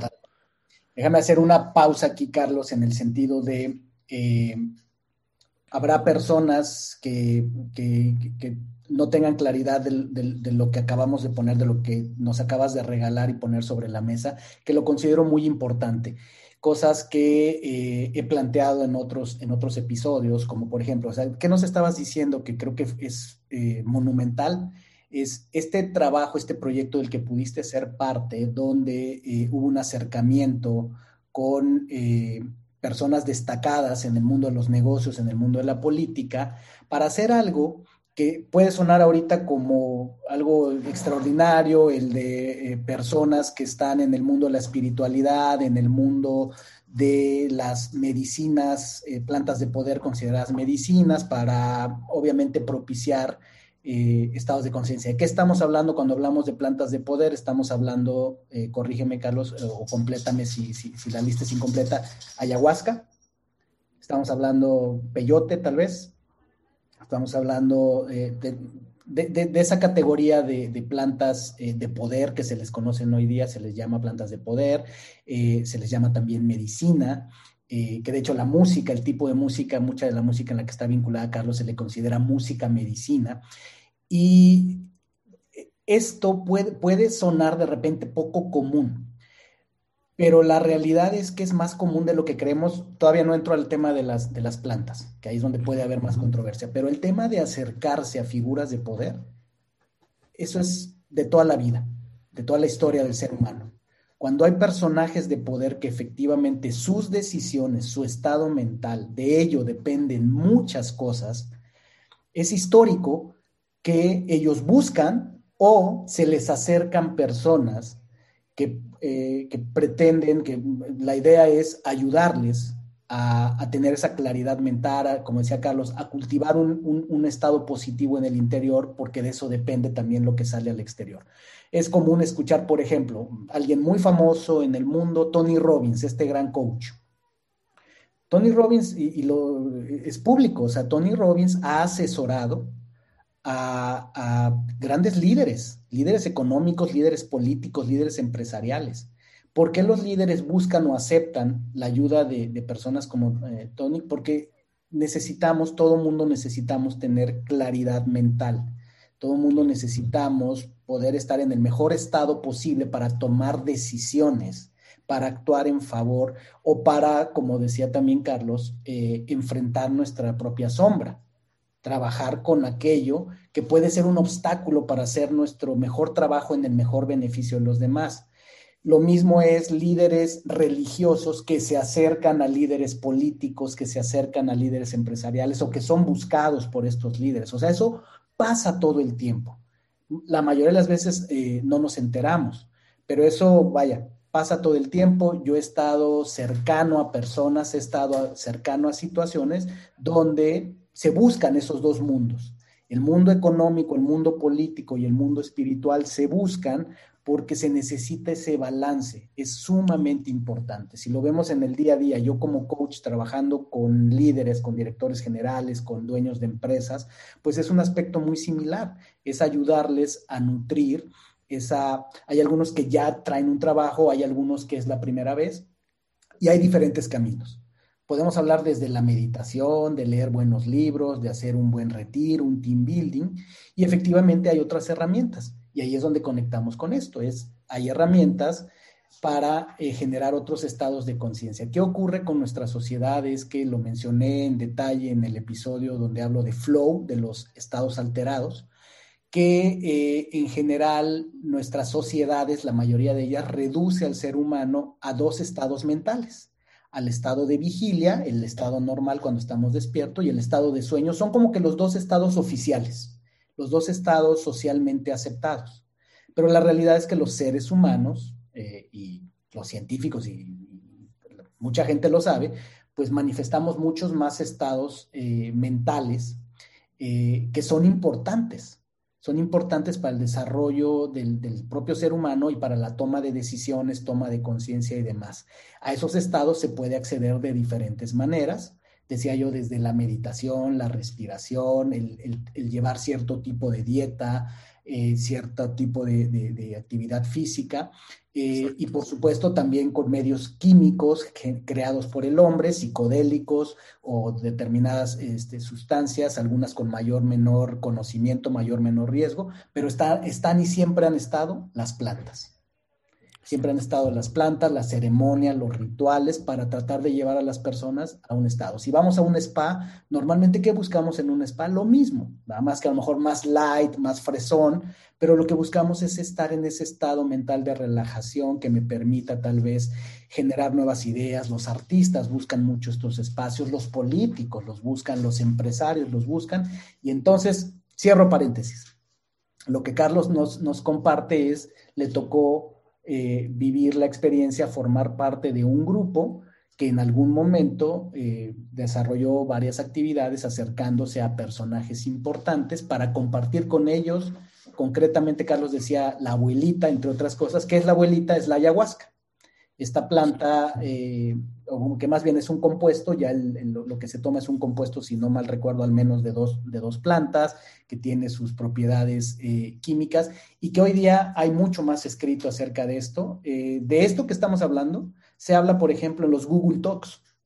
Michael Pollan, entre otras personas, han escrito libros y creemos que esto es esotérico y es algo así del demonio y es algo así de drogadictos y de la gente culta, la gente que conoce, la gente que ha investigado, sabe la seriedad de este asunto y la importancia que tiene y, lo mucho que está presente en altos círculos en el mundo. se discute en foros como la ONU, se discute en foros como por ejemplo Google, una de las empresas más grandes del mundo que trata de cultivar el talento de sus empleados, eh, ir siempre a, expandir las posibilidades, se tienen esas conversaciones abiertas ahí de qué son estas sustancias, cómo funcionan, qué sirven, qué sí son y qué no son, cosas rápidas.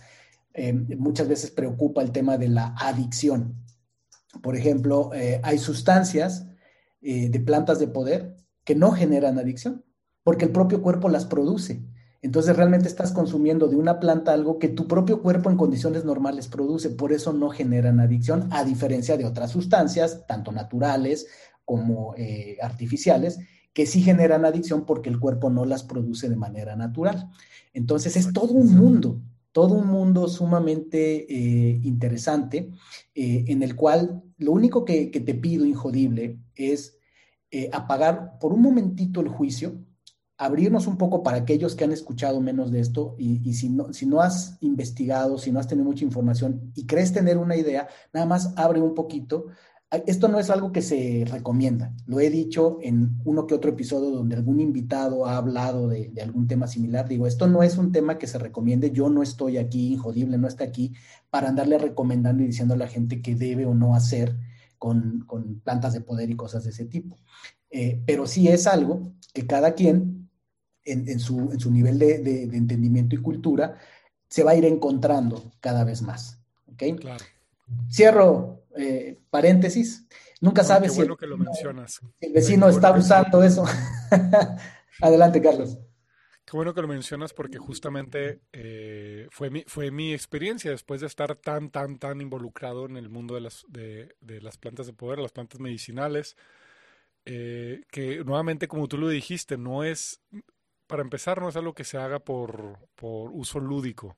Eh, tiene un, uso muy, muy arraigado en los usos y costumbres de los pueblos originarios como una medicina para el alma. Entonces, eh, tampoco se puede crear adicción porque tampoco son estados así como que mira qué bonito me siento cada que tomo ayahuasca. También se pasa por momentos muy difíciles y oscuros, que es justamente enfrentar a nuestra propia sombra y, el, y enfrentar, como le llaman también, la noche del alma, ¿no?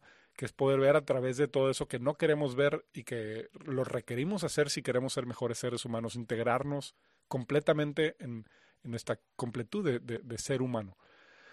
Pero justamente después de todas estas experiencias, eh, yo decidí alejarme de, de, todo este mundo por un momento, aunque seguía eh, todavía acudiendo a, a, ceremonias de flor y canto con con el grupo de danza. Em, todavía metido en la tradición, pero ya no metido en el mundo de la, de la ceremonia con, con, con, plantas de poder. Em, después de regresar con mis padres, decidí, bueno, eh, me faltó decir que no solamente trabajábamos o llevábamos a plantas de poder, también incitábamos a la buena alimentación, a la práctica de la meditación, etcétera, pero nos dimos cuenta que pues también este rumbo de las plantas es como una carretera, ¿no? Que, que facilita el camino, que el decirle, oye, pues siéntate meditar todos los días una hora, decirle eso a un empresario de alto nivel está un poquito complejo, pero decirle, regálame una noche de tu vida, es más sencillo, ¿no? Y más si hay, este, cada vez se van juntando más que, pues, que creían en eso, entonces relaciones a las cuales sí les tenían confianza se los podían decir más fácilmente a, a que yo lo dijera pero empezaba de nosotros con nuestras, con nuestras relaciones, ir poco a poco llegando a esas relaciones de arriba, ¿no? Y bueno, entonces volviendo a este punto, em, cortamente tuve un proyecto de, comida vegana durante un año, un, food truck de comida vegana, que no funcionó, fue financieramente un desastre, eh, pero mágicamente, nuevamente la vida me lo trajo así en bandeja de plata, bueno, no en bandeja de plata, pero eh, empecé a tocar, empecé a hacer unos entrenamientos de yoga con una empresa de yoga que ya, ya los conociste este fin de semana también, a Dulce y a Jamie, de Yoga People. Y con ellos comencé a viajar y a, hacer parte de sus entrenamientos, a dar ciertas dinámicas que integraran la práctica del yoga, que no eran, no eran yoga, pero se integraban dentro del aspecto ceremonial, de meditación, de expresión eh, vocal y corporal y aparte, pues haciendo música para todas las clases de yoga, entonces me divertía mucho, ¿no? Y de ahí se fue abriendo otro, ahora sí que un nuevo camino, eh, y que es el que he estado caminando los últimos cinco años, que es trabajar en este mundo del yoga, trabajar en este mundo de la, de la meditación. Eh, me, me, metí a hacer mi vipassana, me metí a hacer mi entrenamiento como maestro de nada yoga, que es yoga del sonido. Entonces, eh, no existe en México, me tuve que ir a, India a estudiar yoga del sonido y ahí estudié la música clásica india y empecé a meterme lentamente y poco a poco más al, al mundo de los mantras este, y a esta experiencia del, del sonido como algo en esa cultura, ¿no? Porque ya conocía el canto chamánico, conocía la música tradicional mexicana o indígena, y ahora fue como, bueno, ahora cómo utilizan en el oriente la música como medicina, ¿no? Entonces empecé a indagar más en el budismo, viajé a, este, a Tailandia, estuve un tiempo también aprendiendo, estuve en Nepal eh, aprendiendo con un maestro eh, de, de, linaje tibetano sobre sonoterapia y el uso, el uso de sonidos para sanación. Entonces yo me decidí, dije, bueno, si, si lo que Dios, gran espíritu, me ha puesto es que mi trabajo es a través del sonido, pues ahí me voy a seguir, ¿no? Entonces, a seguir componiendo, a seguir escribiendo y a buscar todas las herramientas y conocimientos que pueda sobre el sonido, sobre el uso de la voz, que es algo que, me ha tomado muchos años desarrollar mi voz. Yo eh, tenía un pavor de expresar con mi voz y, y, muchas veces me dijeron que cantaba horrible, entonces me callaba bastante. Eh, y a seguir investigando y ahora sí que me encanta tocar lo que sea, ¿no? Entonces me gusta eh, coleccionar instrumentos. Entonces eh, me encanta tocar la flauta, la citar, el piano, la guitarra, este, un poquito de todo, ¿no? Aquí en casa siempre estamos este, tocando y descubriendo eso. Y fue mi primer viaje a India que decidí, dije, bueno, entonces, ¿qué medicina se le puede dar a las personas que sea más sencilla? Primero, que no cause controversia Segundo, que sea legal, porque desgraciadamente el uso de las plantas medicinales es ilegal en, much, en muchos lugares. Este, aun y cuando está, su uso es mucho más antiguo que el de la farmacéutica. Eh, entonces empecé a, a, facilitar ceremonias de cacao, primero, primero por mi cuenta y después con mi pareja, con Michelle. Y ya lleva, des, llevamos más de 120 ceremonias alrededor de México y más de cinco países. Y ha sido una experiencia muy bella poder a través de, la, meditación, de la música medicina, de la, medicina del cacao, que es, una, planta muy bella que mucha gente ni se imaginaría que el, de donde se hace el chocolate se puede también obtener una sanación para el corazón. Y el uso consciente de la voz y del, cuerpo, pues ha sido un camino para nosotros eh, ir abriendo es, esa brecha en Monterrey. Fuimos los primeros a empezar a hacer así como constantemente en Monterrey y nos ha tocado llevarlo eh, como digo, a, varios lugares de la República y, del país, ¿no? Y ahorita ya es muy común, hay mucha gente que facilita estas ceremonias y es muy lindo y muy bello porque es una, pues una, una planta también que, que tiene muchos beneficios para el cuerpo físico también. El cacao tiene, es una, es una medicina para muchos cuerpos a la vez, como las demás plantas, pero es mucho más eh, accesible y amigable para quienes entran por primera vez a este mundo de, de, la sanación o de la tradición o del uso de, de, las plantas medicinales. Entonces, estos últimos cuatro o cinco años ha sido ese. ¿Me permites ahí mencionar esto de, tan importante que hacen tú y Michelle de, compartir esta tradición y a través del, del cacao? Es, es una, una, experiencia muy, muy rica. Lo hemos hecho en, eh, en familia, eh, mi esposa, Sisi, eh, mis hijos. Eh, hemos acudido a ceremonias de cacao que son hermosas porque creo que e, esta combinación de un ritual con propósito, con intención, que es sacar lo mejor de nosotros a través de estar reunidos ante una olla de, cacao natural, venido de la selva, eh, con cantos, que ahí entra la música, la, intención, el brebaje, que es en este caso el cacao. Cero controversia, cacao, cacao puro. Eh, los cantos y las letras de los cantos que elevan el espíritu, que sacan lo mejor de nosotros. Esto es maravilloso y es, es, es una experiencia que definitivamente recomiendo eh, vivir. El cacao por sí mismo, ya lo decías tú, pues bueno, está más que estudiado todos los beneficios que el cacao tiene, tiene la ventaja que está libre de controversia, eh, pero sin duda aún así sigue siendo una, una, semilla muy poderosa, tiene teobromina, tiene una serie de, eh, particularidades que son muy útiles a, la mente y al, y al, cuerpo humano. Estas ceremonias, eh, si estás en Monterrey, pues te recomiendo mucho que busques a Carlos y a Michelle, son maravillosas. Y eso fue, eh, una de esas experiencias fue lo que hicimos este fin de semana, donde hubo música, hubo rituales y donde quisiera que nos contaras un poquito, ya hablaste de música medicina, de dónde y cómo conectas con este personaje, este hombre que tuvimos, este hombre y su esposa, que tuvimos el gusto de conocer, de estar ahí, al menos la primera vez que lo vemos, sí, sí, yo, Jesús Hidalgo.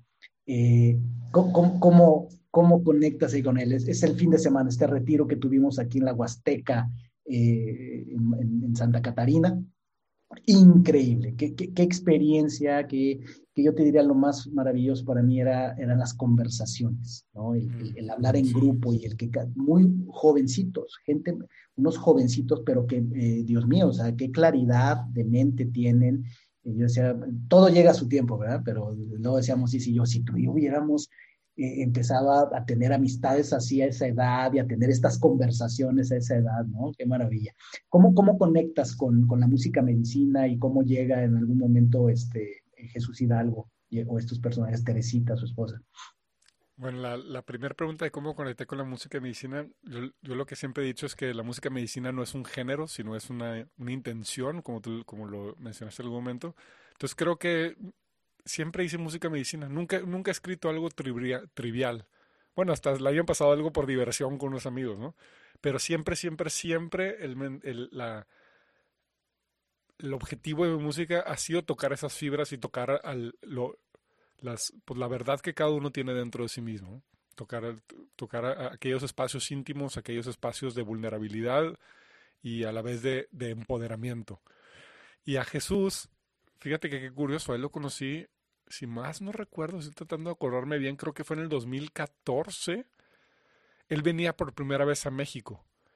Eh, y Manolo, un ayahuasquero amigo, amigo de ellos, este, es muy, amigo de, de, otro amigo mío. Y Manolo también estaba dentro de ese mismo circulito del cual hablaba en la organización en la que estuve. Entonces, cuando yo me salí de la organización, y que fue casi justo al mismo tiempo que conocí a Michelle, yo estaba en Guadalajara en una ceremonia de danza, estuve allá eh, todo un fin de semana. Y en eso me, me, me, llaman y me dicen, hola Carlos, no sé qué, habla Jesús Hidalgo, digo, Guarabara, soy de Venezuela y esto y lo otro. Este, voy a ir a México por primera vez y estoy buscando un músico que me acompañe. Me recomendaron contigo.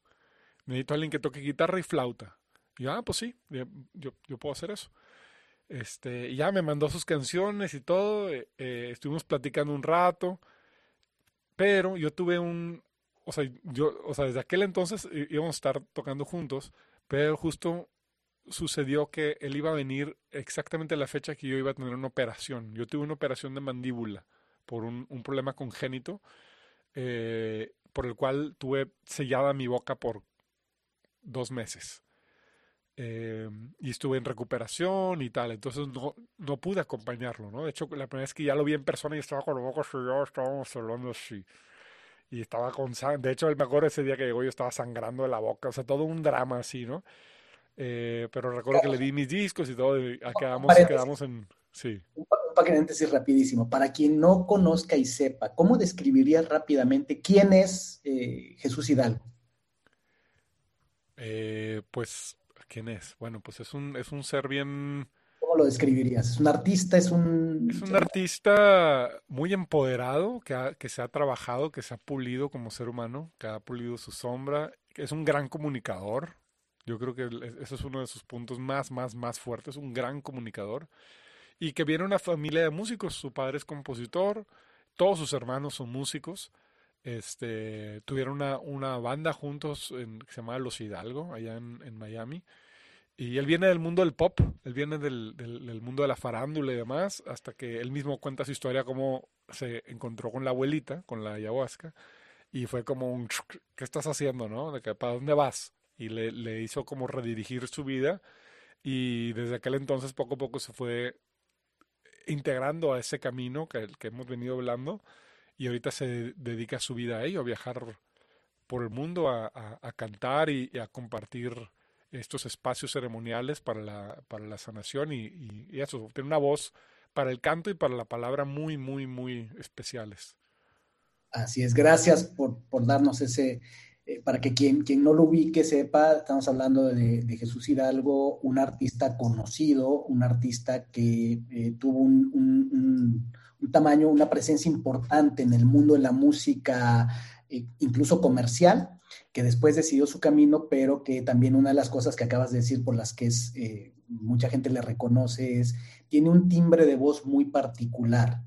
Y, se dice, eh, hay quien dice que tiene su, su propia voz genera vibraciones y genera una sanación. Y sí, sí tiene un timbre de voz y, y, su esposa Teresita igual. O sea, sí es una experiencia fuera de lo común escucharlos cantar. Y efectivamente un gran comunicador y un hombre que pues está compartiendo un mensaje relevante, importante, para que las personas conecten con su interior y saquen lo mejor de sí mismos. Ese fue el hombre que lideró el retiro en el que Carlos y yo nos conocimos junto con Sisi el fin de semana y entonces regresamos, Carlos. Cierro paréntesis. Eh, pues eso ya no sé dónde, dónde quedamos, pero... Patíbula, y entonces este, él te buscó, él te buscó para ah, que sí. con él, tú no pudiste porque en ese momento vino la operación. Este, y me imagino pero que bueno, es... siempre que viene a México nos vemos de, de, una u otra manera y estamos en conexión. Hicimos una... El, un día me llamó de que, hermanos, quiero hacer algo con Rap de Luz, quiero, quiero que hagamos algo. Hicimos un, una canción juntos, ahí está, se llama Vienen los Abuelos.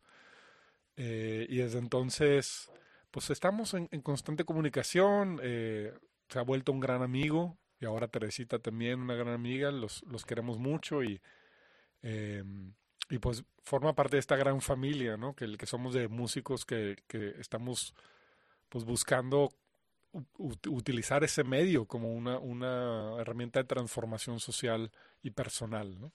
y hay un, un largo listado que de, de, de, personas que he conocido que, que, que, estoy muy feliz de que hayan estado en mi camino y que sigan estando, eh, de colegas que, que pues dedican su vida a la música, pero con, una, con un sentido mayor eh, al entretenimiento, sino más bien a la transformación. Y así llegamos al, al momento presente, donde ya dimos un flashazo de hace unos días eh, en, en, la Huasteca, cómo te ha transportado la música, cómo el arte, cómo incluso pues eh, la yoga, todo lo que has estado haciendo, eh, el activismo que tienes, porque también cuando te, escuché cantar, escuché toda esa pasión que tienes por recobrar también lo autóctono, por el hablar por los que no tienen voz. Ya nos regalaste una pieza de, de rap de luz y, yo, te, yo quiero abusar de ti y pedirte que nos regales esa pieza que sale de tu corazón, que, cuál es la que le quieres compartir a, a, a esta audiencia injodible que estoy seguro va a disfrutar muchísimo este episodio. Ok, um, okay voy a compartirles, ya hablamos de, de, un, de, una canción más social, de protesta social, entonces ahora vamos a una de transformación personal. Esta, esta sí es eh, de mi proyecto personal, de Epifanía, que ahora le tuve que poner Mundal Epifanía porque ahora resultó que había un, un, DJ que salió que se, que se puso Epifanía y hubo conflicto de nombres. Entonces, bueno. Para no variar, ¿verdad? Pero bueno, ya lo resolviste. Ahí, ahí muévele el switch para que no se nos baje el volumen. Ya, ya le quité que, el, que, se, que se, no se vaya a ajustar otra vez. Adelante, Carlos. Gracias. Entonces, esta pues es un, una canción un poquito más de entrar al profundo, a, la, a esa dualidad que somos de luz y oscuridad.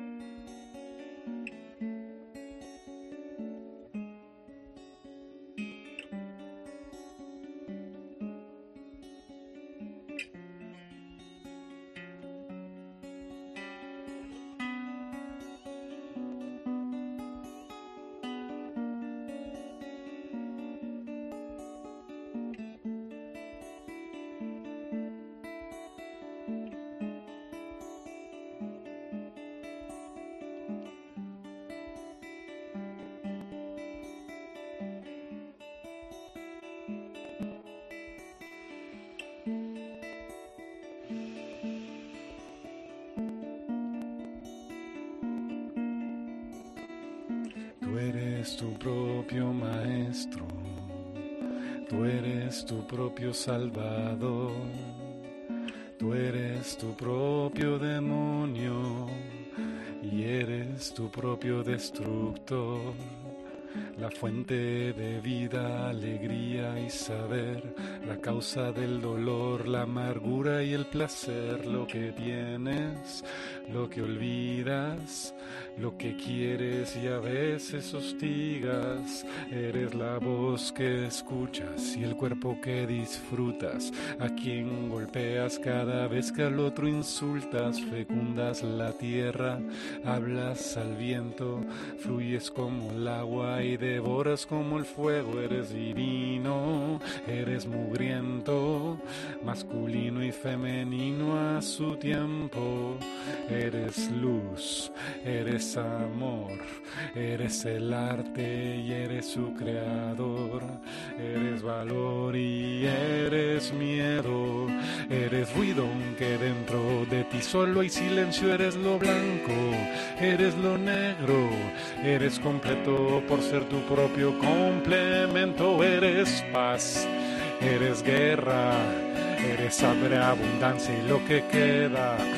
La paciencia que arroja la arrogancia, la mirada que distingue entre la maldad y la ignorancia, eres ciencia, eres fe, Eres muchas religiones y creencias a la vez. Eres tierno, eres cruel, eres egoísta al aflorar necesidad en tu piel. Eres todo, eres nada, pero solo polvo. Cuando tus días se acaban, eres maldito.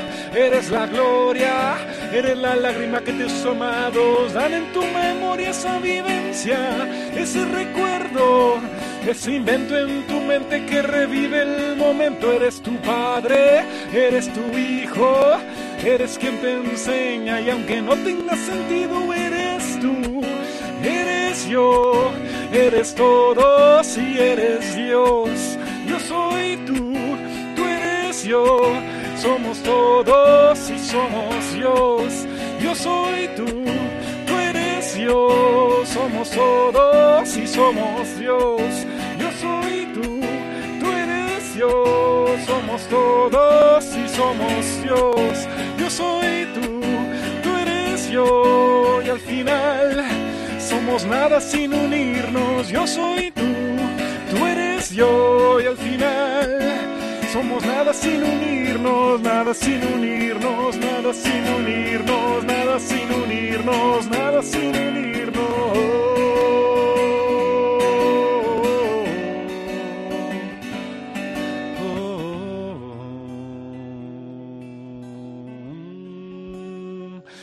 sin unirnos.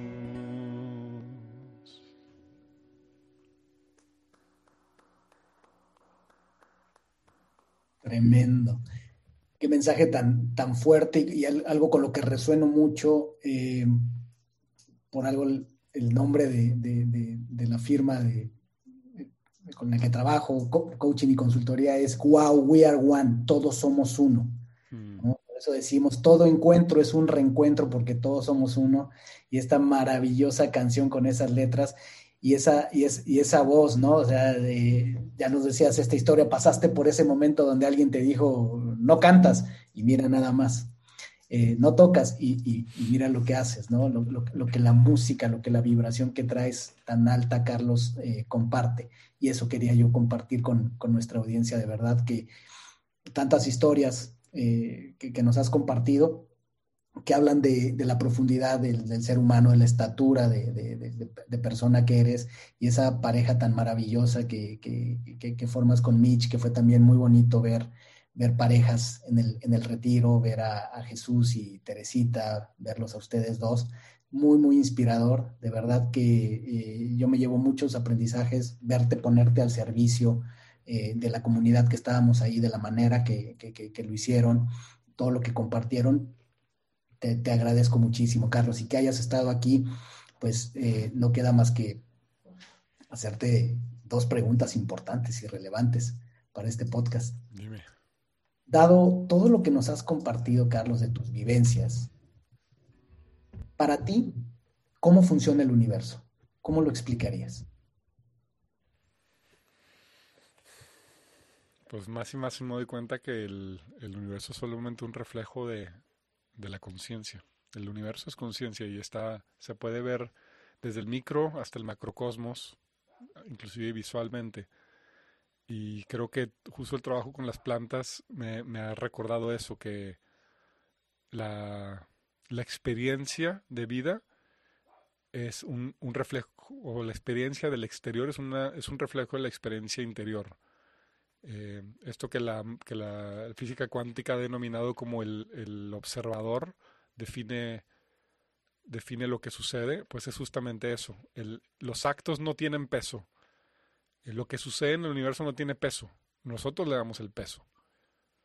A, absolutamente cualquier acto, cualquier circunstancia, nosotros le damos el peso y este bien o mal eh, es simplemente una interpretación. Entonces, para mí el, universo funciona a través de interpretaciones, de observación. De los ojos que observan crean el universo que es no crea la materia tal cual es. Si, en un, si, si juntamos eh, y nos damos cuenta que el tiempo, como también se ha dicho, es relativo y que no existe pasado, presente y futuro, sino todo está sucediendo en un solo momento. En el momento en el que yo creo una idea en mi mente, ya existe la posibilidad de que exista en el futuro. ¿no? Eh, y el momento en el que yo trago el, pasado al presente y que lo encarno a través de una emoción a través de una palabra, de, de un acto cultural, artístico, que yo creo que ese es el valor de mantener las raíces, porque en el arte está la memoria del pueblo, pues lo estoy también trayendo al presente. Entonces, todo es observación. Para mí el universo es el observador, que a fin de cuentas somos nosotros, que de eso trata esta canción, ¿no? Este, el somos uno es también eso, somos uno en nuestra dualidad, somos uno en nuestra oscuridad y nuestra luz. Y hasta que podamos abrazar esa oscuridad y esa luz, entonces podemos entender lo que es ser uno con todos. Si no podemos ser uno con nosotros mismos, menos podemos entender lo que es ser uno con todo, ¿no? Así es, ese trabajo de integrarnos. Integrar es muy, muy importante. Y para ti, Carlos, ¿qué es ser injodible? Para mí es estar siempre al servicio de la verdad. Y saber que la verdad, pues, es la que cada uno tiene. Pero entonces el estar al servicio de la verdad es no dudar no dudar de uno mismo. Puedo dudar de lo que creo. Y de hecho es muy importante dudar de lo que estoy creyendo, porque la creencia es, es muy flexible y es cambiante. Pero no puedo dudar de mí. Y cuando hablo de mí, hablo de justo de, de esta integración, de esa luz y oscuridad, de ese espíritu. Y creo que se lo dije a, Jesús ahora en la integración de la ceremonia. Este, el, para mí toda la ceremonia fue confiar en mí, fue confiar en mi espíritu, confiar que, que, que algo más está sosteniéndome y ese algo más también soy yo. Es un aspecto de mí que tal vez no siempre puedo ver, ¿no? Que, por eso decía, eh, tú eres yo, yo soy tú y, ambos somos Dios. Esa conciencia superior que nos sostiene, para mí es ser injudible, es sostenerme en esa conciencia superior que a veces puedo acceder a ella, a veces no, pero sé que ahí está, confío en ella. Y el resto, que son mis creencias y percepciones y ideas, eh, van, vienen y van, todo el tiempo han estado cambiando y cada vez se están renovando. Pero la verdad absoluta que es ese estado de presencia ahí siempre está. Qué maravillosa definición. para mí ser injodible. Gracias por regalarnos esa definición, gracias por regalarnos tu arte, tu historia, por darnos este, este, este punto en el tiempo que, como dices tú, al final todo confluye, no hay pasado, presente y futuro, todo es, es lo mismo. Carlos, ¿dónde te puede encontrar la gente? ¿Dónde puede eh, Todas mis redes es Mundala. Mundala. todas mis redes son Mundala. M-U-N-D-A-L-A y H. Como un mandala, pero con U y H al final.